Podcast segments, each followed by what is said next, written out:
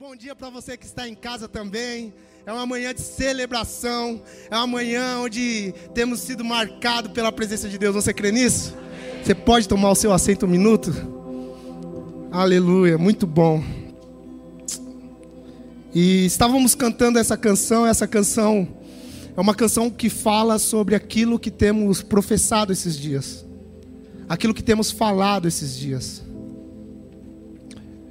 Muitas vezes nós temos a ideia de que nós devemos fazer coisas e saímos fazendo, fazendo um monte de coisa. Quantos aqui tem muitos afazeres durante a semana aí? Quantos aqui? Todo mundo, né? E a gente está muito acostumado a sair fazendo um monte de coisa e coisas que às vezes dão certo, coisas que às vezes não, tão, não dão tão certo assim. Mas a verdade é que na maioria das vezes nós sempre estamos fazendo coisa e pedindo para que Ele, na eternidade, desça da eternidade para abençoar aquilo que nós estamos fazendo. E essa canção que nós acabamos de, de, de, de cantar fala sobre Ei, não é sobre aquilo que nós temos que fazer para que Ele venha abençoar. É uma porta que se abre para que nós, nós possamos enxergar aquilo que Ele já está fazendo na eternidade. Então não tem a ver com aquilo que eu, que eu faço para que Ele me abençoe. Tem a ver de eu entrar em uma verdade dele e perguntar, indagá-lo: Pai, o que você está fazendo esses dias? E por isso entramos numa série de ministração chamada Selar. O que é selar? É uma pausa. É como se Deus estivesse falando para nós: pare tudo que você está fazendo, porque eu estou falando. E a pergunta é: não é se Ele está falando, mas se a gente está ouvindo e se estamos entendendo aquilo que Ele está falando em nossos dias, amém? O Senhor tem falado com você esses dias? Em Gênesis capítulo 12, diz que um homem chamado Abraão recebe um chamado. Diz que ele e toda a sua família estava se deslocando de Ur dos Caldeus, da Mesopotâmia, para ir para uma terra chamada Canaã. E chega em parte do caminho Toda a família desiste de ir porque há um luto. Diz que o irmão de Haram morre. E ao morrer toda a família para, é uma realidade triste. E Terá, pai de Abraão, aborta o projeto de subir para Canaã. Então chegamos em Gênesis capítulo 12, quando o Senhor mesmo chama Abraão e diz a ele: Abraão, vá, sai do meio da tua parentela e da casa dos teus pais e vá para a terra que eu vou te mostrar. Isso é muito, mexe muito comigo, porque fala sobre uma voz que se manifesta a um homem que tinha uma cultura, que tinha um jeito de pensar, tinha um jeito de negociar, e disse para ele: vai para um lugar que você não sabe onde é. Sabe o que é obediência? Obediência é quando Deus fala conosco e mesmo sem saber o que irá acontecer à frente, nós damos ouvidos e obedecemos a voz. Por isso, Deuteronômio capítulo 6 vai falar que o Senhor chega ao povo e, e diz aquilo que Yeshua falou ser o maior mandamento: Shema Israel. Amarás o Senhor teu Deus com todo o teu entendimento e com todo o teu coração. Quem é que ama ao Senhor? Quem ouve a voz dele e persegue a voz dele. Então chegamos em tabernáculos. Esses dias a Paula comentou aqui que saímos de uma celebração de tabernáculos. E viemos aqui, foi maravilhoso ou não foi? Esse tempo de festa, as festas de outono, foi muito bom. Mas e depois de tabernáculos? O Denis falou aqui, colocou uma frase numa reunião de jovens que ele falou: e depois, e agora, o que faremos? Celebramos tabernáculos, e agora, o que deveremos fazer? Tabernáculos tem a ver com a presença dele, tem a ver com João 1, o Verbo se fazendo carne e habitando, entre nós. E agora, o que devemos fazer? Se celebramos tabernáculos, falamos que queremos andar na presença dele.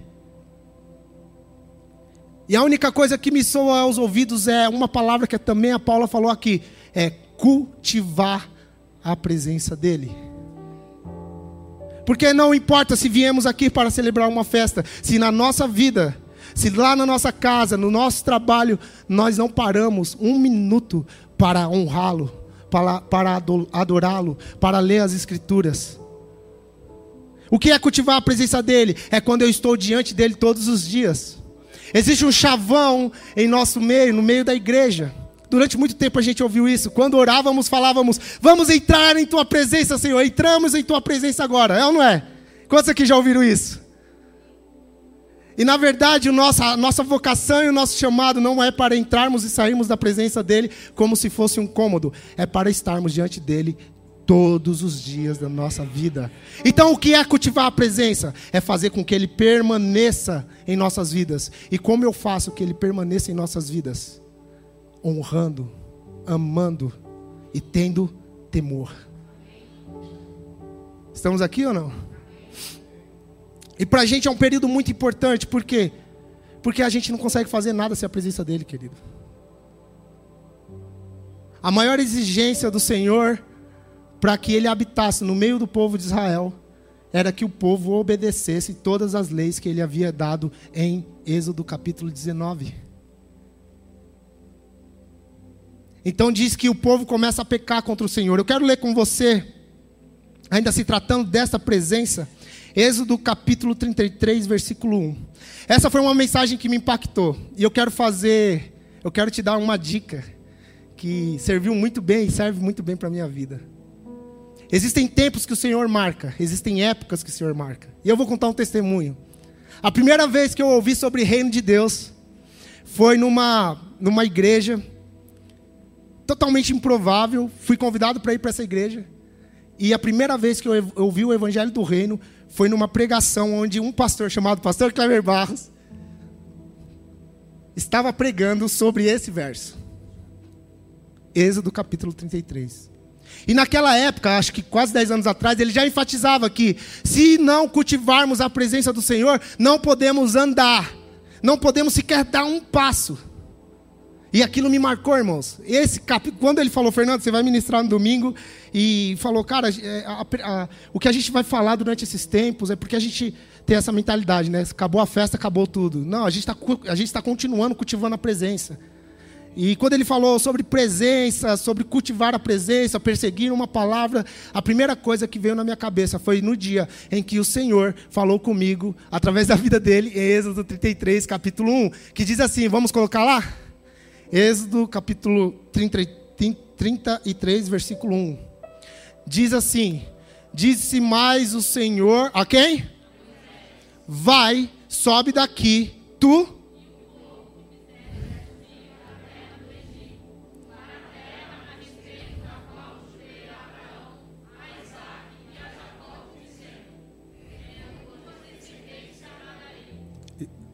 E enviarei o quê?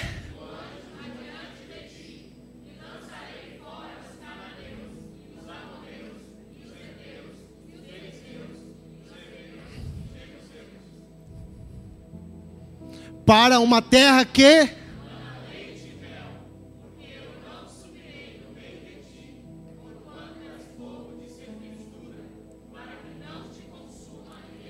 Segura aí. Então diz que o Senhor tirou o povo do Egito. E está indo no sentido da terra de Canaã. Só que chega em Êxodo 33, esse é um povo que eles viram milagres. Viram ou não viram? Viram massa abrir. Viram as pragas que afetaram o Egito e que subjugaram todos os deuses do Egito.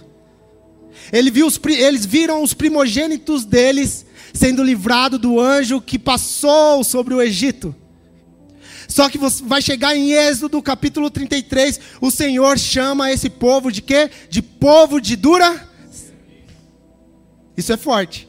Por quê? Porque fala que apesar deles terem visto, visto milagres, maravilhas, de Deus ter os livrados, deles ter visto, visto poder, de Deus manifesto, isso não foi capaz de fazer com que eles se dobrassem. Por isso chama povo de dura serviço. Você quer saber o que é um povo de dura serviço? É um povo que não se prostra, não faz isso aqui, ó.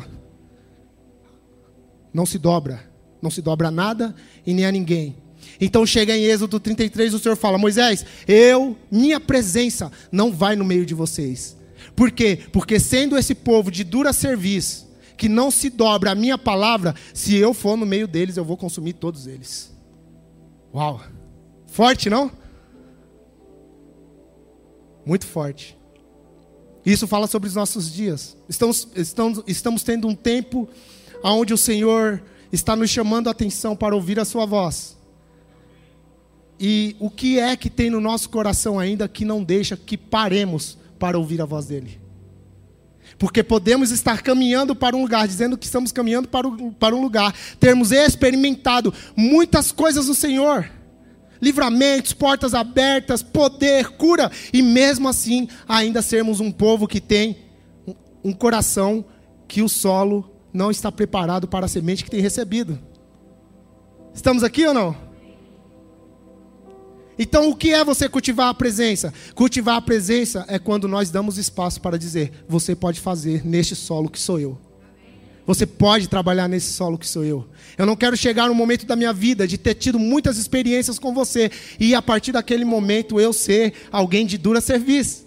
Alguém que não se dobra a palavra. Querido, deixa eu te falar uma coisa. O Senhor tem uma lei, você sabia? Yeshua, em Mateus capítulo 5, ele começa a descrever a respeito da lei. E ele começa a dizer o seguinte: ele fala que a primeira coisa, quando você começa a ler Mateus capítulo, Mateus capítulo 5, versículo 1, a primeira coisa que ele vai falar é: Bem-aventurados são os pobres de espírito. O que é um pobre de espírito? É alguém que se esvaziou. Diga para o seu irmão que está do lado, que está do seu lado. O que é ser um pobre de espírito? É alguém que se esvazia. Fala aí, fala aí para o seu irmão, profeticamente. fala aí. Hein, Giba?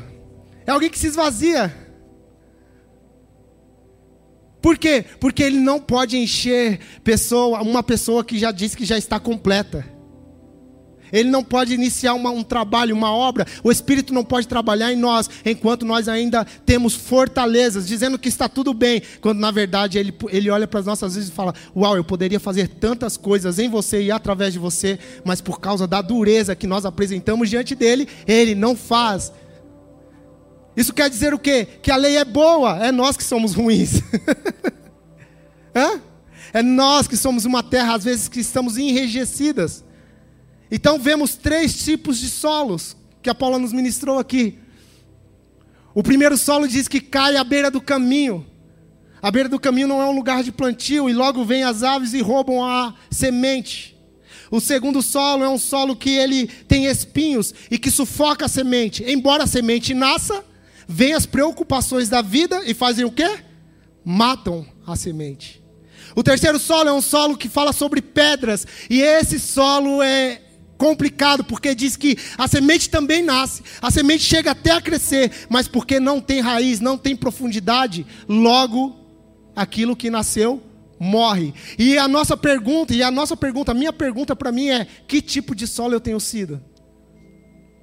Porque o que vai determinar aquilo que o Senhor vai fazer nos meus dias ou não é o tipo de coração que eu tenho. É um coração que está disposto a ouvir e obedecer que é um solo bom, ou é um coração que ainda está dúbio, ainda está cocheando em dois pensamentos? Estamos aqui? Então, o que o Senhor vai fazer, que tem feito nesses, nesses dias? Preparado o solo, que sou eu e você. Você crê nisso? Preparado o solo através do Espírito dele, que sou eu e você. Você crê nisso? Para quê? Para que quando a semente caia, ela possa frutificar a 30, a 60 e a 100 por um. É isso que Ele está fazendo em nossos dias. E o que que nós iremos fazer? Nós iremos cultivar a presença dEle. Nós iremos guardar a semente. Nós iremos falar, Senhor, o que eu tenho de mais precioso na minha vida não são as coisas que eu adquiri e conquistei. Não é o conhecimento que eu tenho, mas é a Sua presença. Isso fala sobre os nossos dias. E se a gente pular para Êxodo capítulo 33, versículo 15, você vai ver algo espetacular. Vamos ler? Êxodo capítulo 33, versículo 15. Olha lá. Então Moisés lhe disse: Se tu mesmo. Vamos, vamos, vamos. Vocês estão aqui não? Vocês estão diante dele, diante dele, igual a gente falou? Estão ou não estão? Então vamos ler com celebração, com alegria? Então vamos lá. Um, dois, três.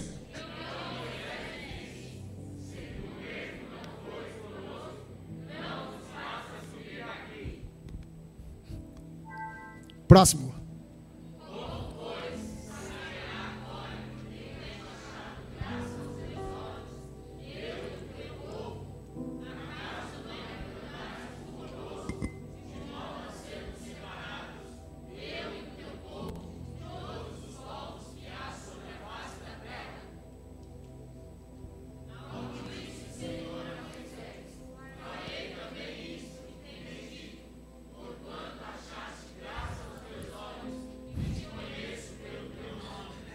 Tá bom aí.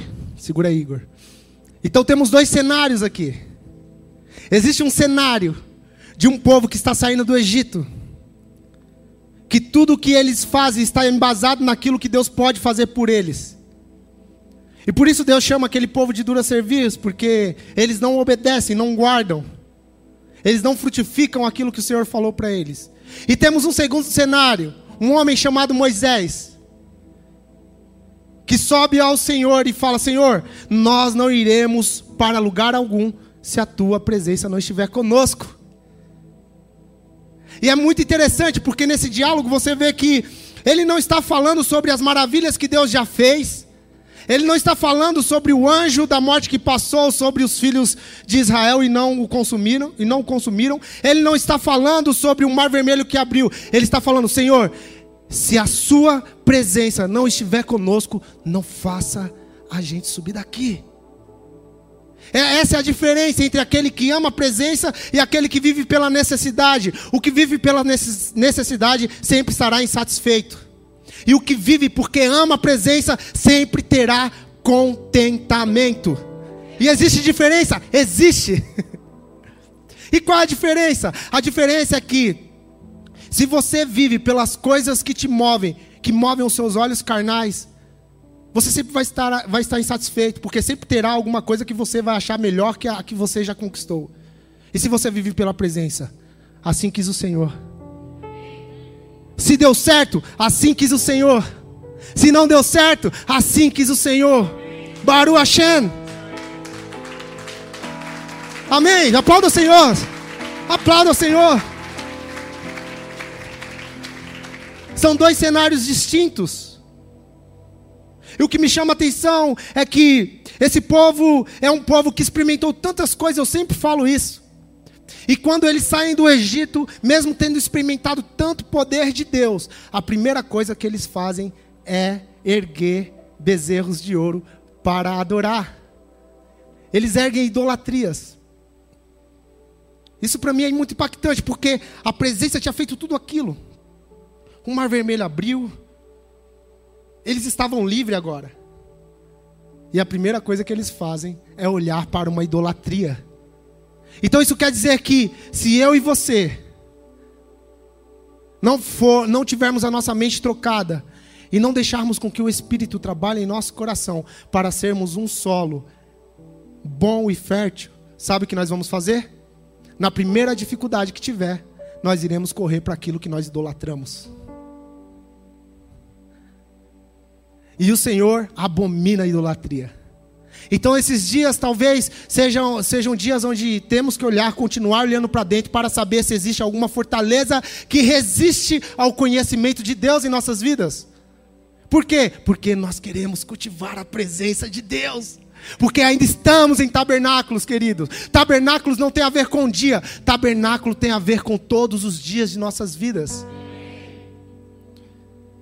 Esses dias eu tive com um amigo, um amigo em comum, que o Kaique nos apresentou. E eu tive uma conversa com ele e a gente estava conversando sobre semente e sobre solo. Ele me falou algo que tá, tá cravado, cravou dentro de mim. E quando ele falou, esses dias eu liguei para ele e falei, cara, isso que você falou é bíblico. E ele falou, mas onde está escrito? Não, não está escrito, escrito, mas isso que você falou é um princípio bíblico. Ele estava falando que existe um lugar na Europa. Uma cidade, um lugar, um lugar de plantio que é dividido por um rio. E que se você pegar uma semente de uva, duas sementes de uva com a mesma qualidade, a mesma semente, a mesma.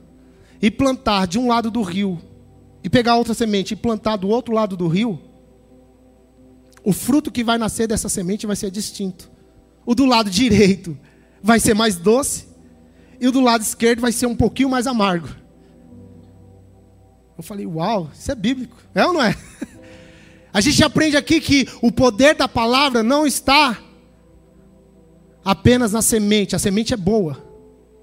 O poder de frutificar, a palavra está no solo. E como é que eu faço então?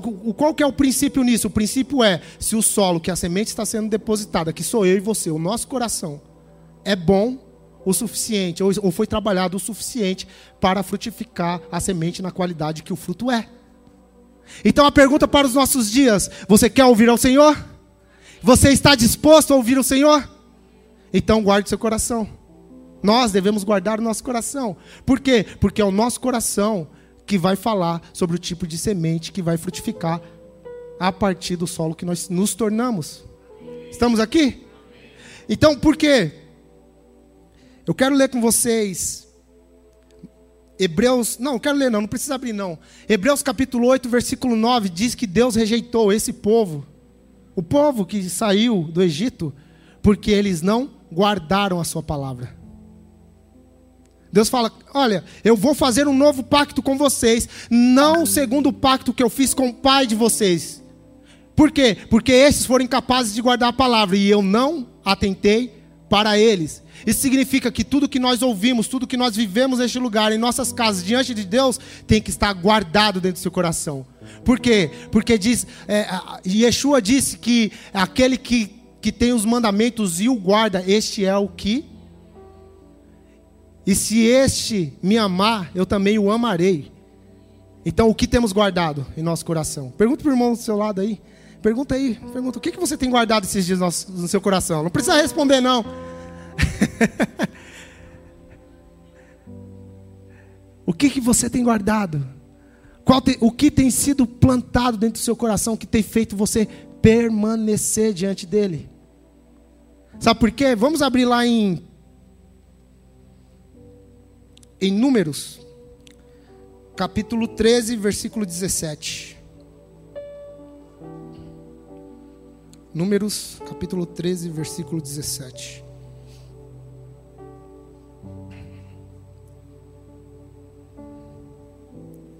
Olha lá.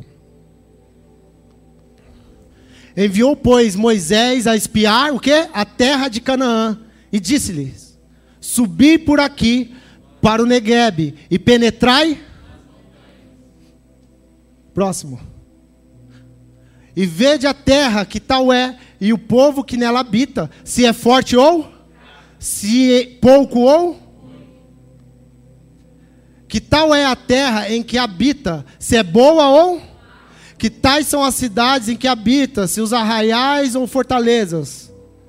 E que tal é a terra, se gorda ou magra, se nela árvores ou não, e esforçai-vos e tomai o fruto da terra. Ora, a estação era a das uvas temporãs.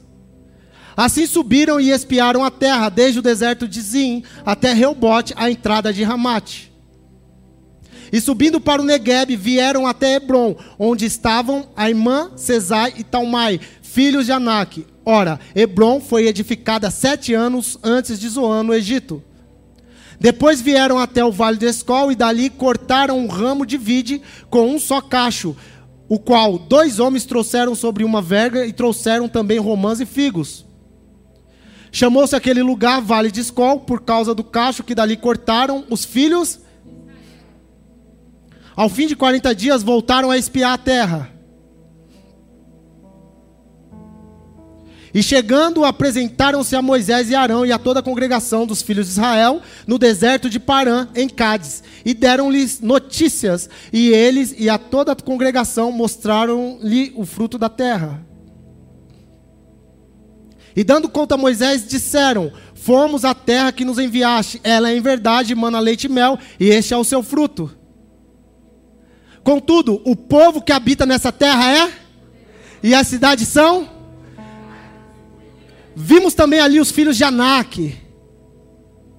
Os amalequitas habitam na terra do Negueb, os heteus, jebuseus, amorreus habitam nas montanhas e os cananeus habitam junto ao mar e ao longo do rio Jordão.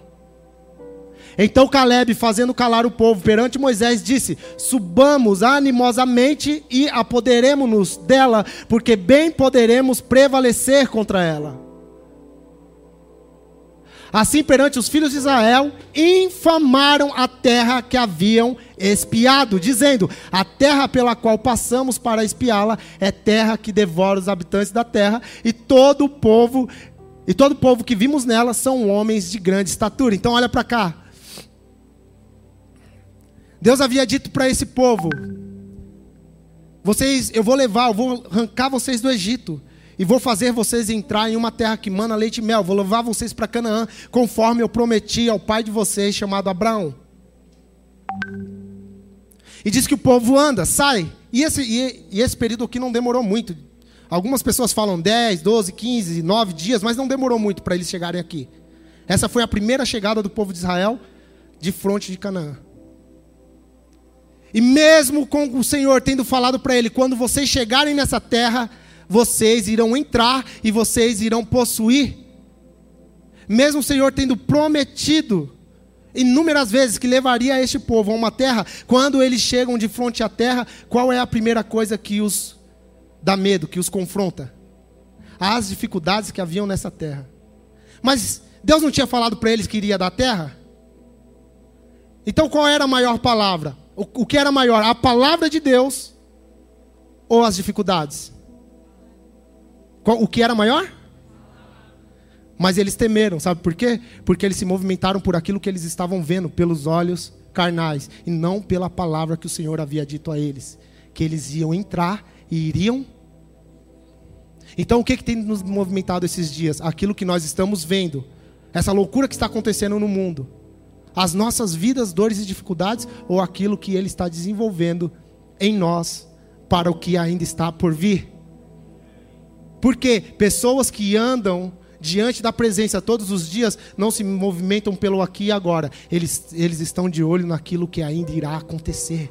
Eles estão de olho naquilo que, eles, que Deus está falando. É, pessoas que andam pela presença e amam a presença e querem cultivar a presença, não estão de olho na, no, na notícia que vai sair amanhã, estão de olho naquilo que Deus está desenvolvendo em seu interior, no seu coração, no seu espírito. Porque certo é que dias virão que não serão tão bons. Mas diz que aquele que guardar e cultivar a presença dele todos os dias irá permanecer, irá permanecer para sempre. Você está aqui? É você a terra boa que irá cultivar a presença. É você a terra boa que irá cultivar essa semente que tem sido lançada nesta casa durante esses dias. É você a terra boa que o Senhor pode contar. É você a terra boa que o Senhor, que o Espírito de Deus pode trabalhar. Se é você, levante suas mãos aí onde você estiver. Você que está em casa também. Se é você, fale, Senhor, eu quero ser essa terra boa eu quero perseguir a tua presença, mas eu também sei que se eu não guardar a palavra e que se eu não me submeter aos teus mandamentos, eu não serei essa terra boa. Então, Espírito Santo de Deus, que convence o homem do pecado, da justiça e do juízo, nos convença esta manhã.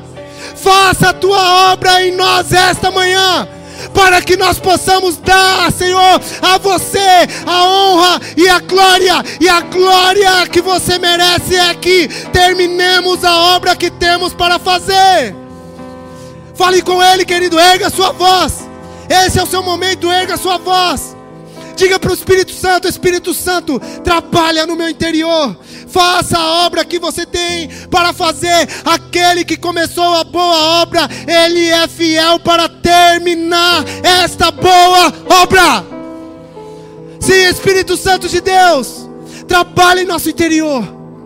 Faça conforme a tua vontade.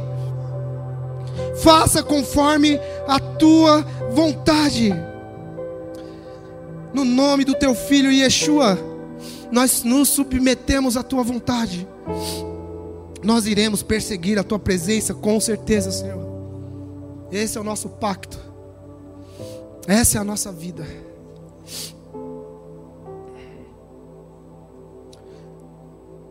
Em Josué capítulo 3, do 1 ao 10, vai falar sobre essa segunda realidade desse povo. Porque diz que Deus anulou, matou toda aquela geração que não tinha entrado na terra, porque se moveu por aquilo que viram pelos olhos carnais. Diz que toda aquela geração morreu, e os filhos deles, depois de 40 anos, estão de novo na porta de Canaã. Josué capítulo 3, do 1 ao 10. Vamos ler? que diz assim: Levantando-se, pois, Josué de madrugada e, e partindo de Sitim, ele e todos os filhos de Israel vieram ao Jordão e pousaram ali antes de atravessá-lo. E sucedeu ao fim de três dias que os oficiais passaram pelo meio do arraial. E ordenaram ao povo, dizendo: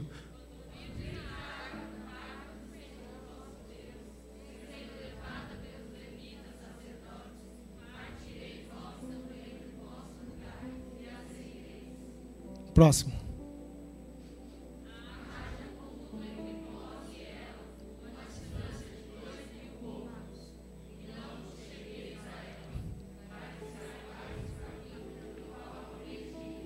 Então, então segura aí. Os filhos daqueles que haviam morrido estão diante, estão na porta de Canaã de novo. Dessa vez sob a liderança de Josué. Um homem que aprendeu e que foi discipulado pela presença do Senhor se apresentando a Moisés. E diz que eles estão de frente para Canaã novamente. E diz que a palavra do Senhor veio a eles e disse: Olha, a terra é de vocês, vocês vão entrar. Mas isso nos ensina um princípio glorioso, porque diz: quando vocês virem a arca da presença do Senhor, se levantar.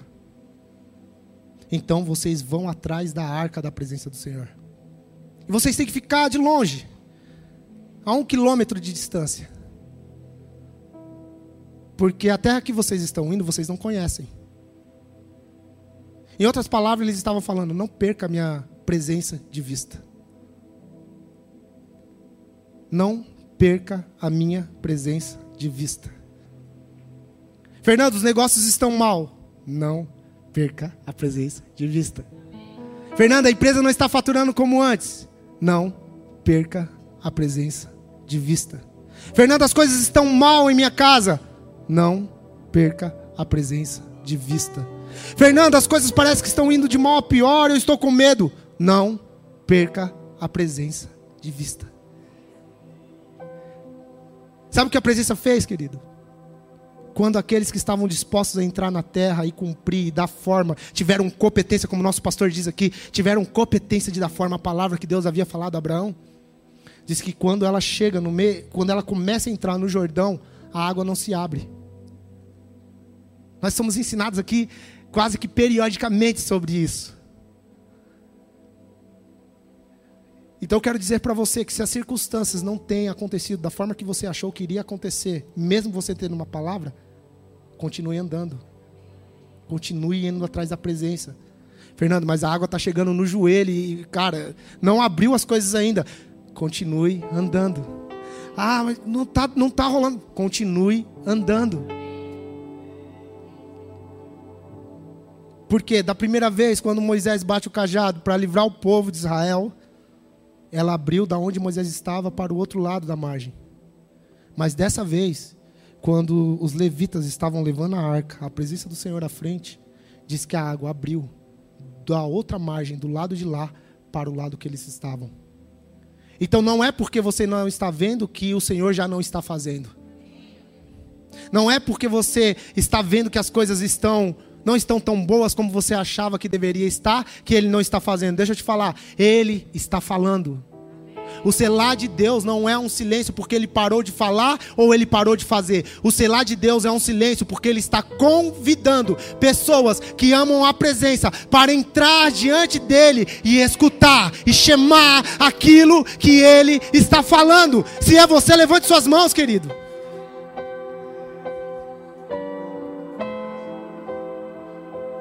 Esses dias ele está falando, o Pai está falando, e não importa aquilo que você apresenta diante dele, importa aquilo que você está disposto a escutar.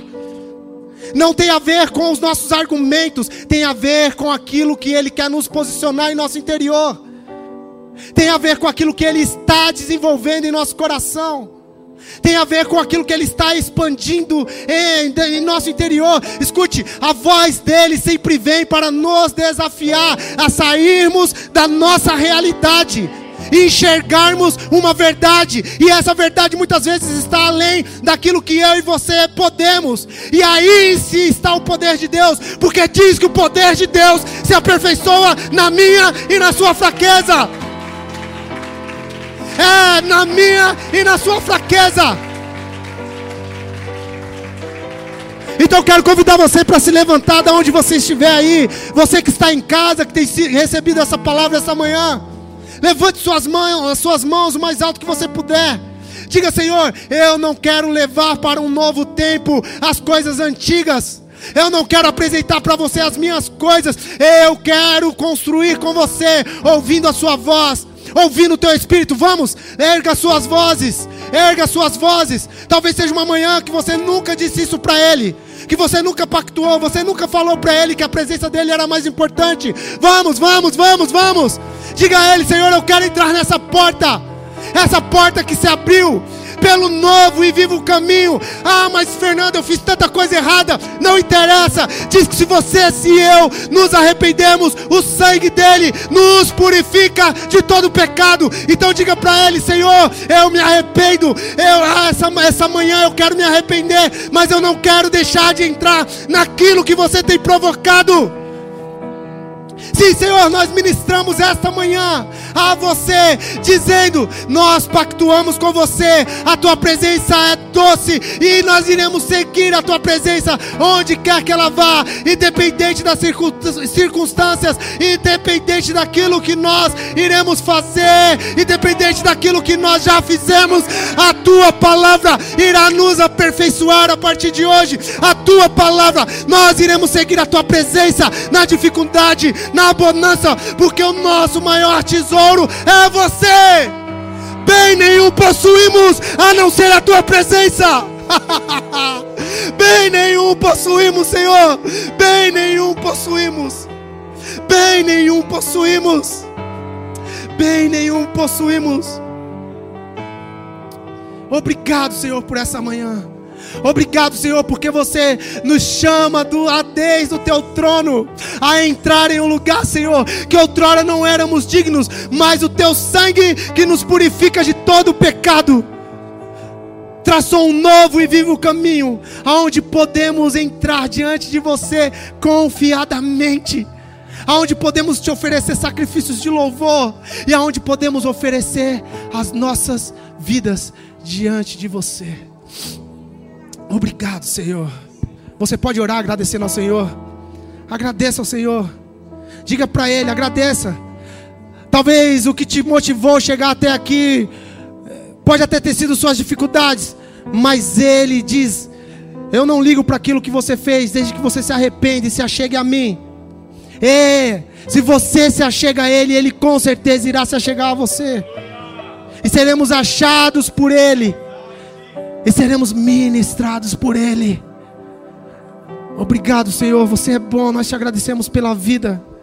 Nós te agradecemos pela por tudo que você tem feito. Nós te agradecemos por essa congregação, pela, pela diaconia, pelos pastores. Te agradecemos por tudo. Te agradecemos por nossa família, os nossos filhos. Te agradecemos, Senhor. Nós iremos cultivar a tua presença em nossos lares. Nós, Senhor, estamos comprometidos com isso. A tua presença, Senhor, é, não, ela não vai nos visitar. Eu não vou te visitar apenas aos domingos de manhã. Nós iremos, Senhor, estar diante de você. Nós iremos estar diante de você todos os dias. Isso, ore, ore, querido, ore. Ah. Nós iremos estar diante de você todos os dias, Senhor. Obrigado por tua bondade de nos incluir ao plano. Obrigado. Nós não iremos tratar a tua presença como um móvel, Senhor, aonde nós tocamos, esbarramos todos os dias e já não faz efeito nenhum em nossas vidas. Nós não queremos tratar a tua presença como algo passageiro e corriqueiro. Nós queremos reverenciar e ter temor, Senhor. Não passe de nós o teu reino, assim como não passe de nós a tua presença. Diga a Ele, querido, gaste um tempo falando sobre isso. Meu horário já estourou, mas se você sair essa manhã daqui sabendo que a única coisa que nos doeria era perder a presença do Senhor, a única coisa que iria nos causar prejuízo seria perder de vista a presença do Senhor. Se nós sairmos com essa consciência essa manhã daqui, ah, como Ele vai olhar dos céus e vai se agradar do nosso coração. Diga a Ele, Senhor, eu não quero perder a Tua presença de vista. Eu não quero perder você de vista em nenhum momento da minha vida, seja onde for, por circunstância que for.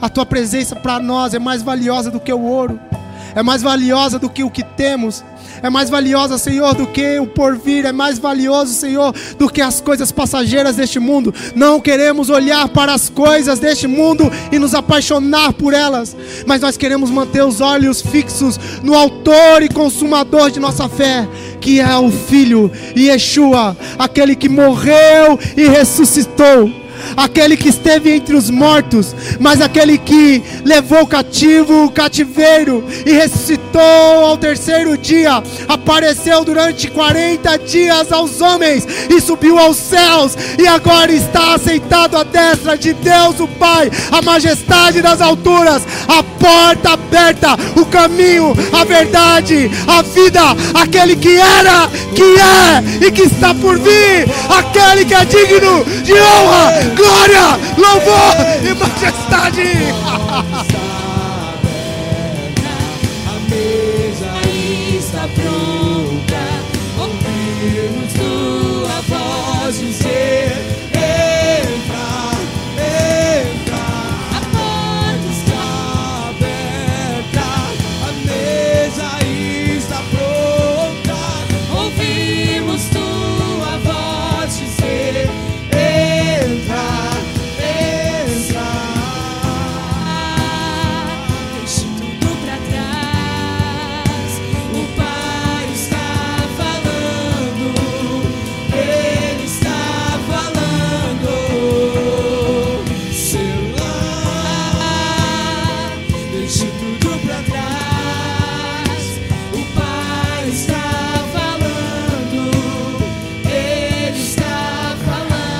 Amém. Você pode aplaudir ao Senhor.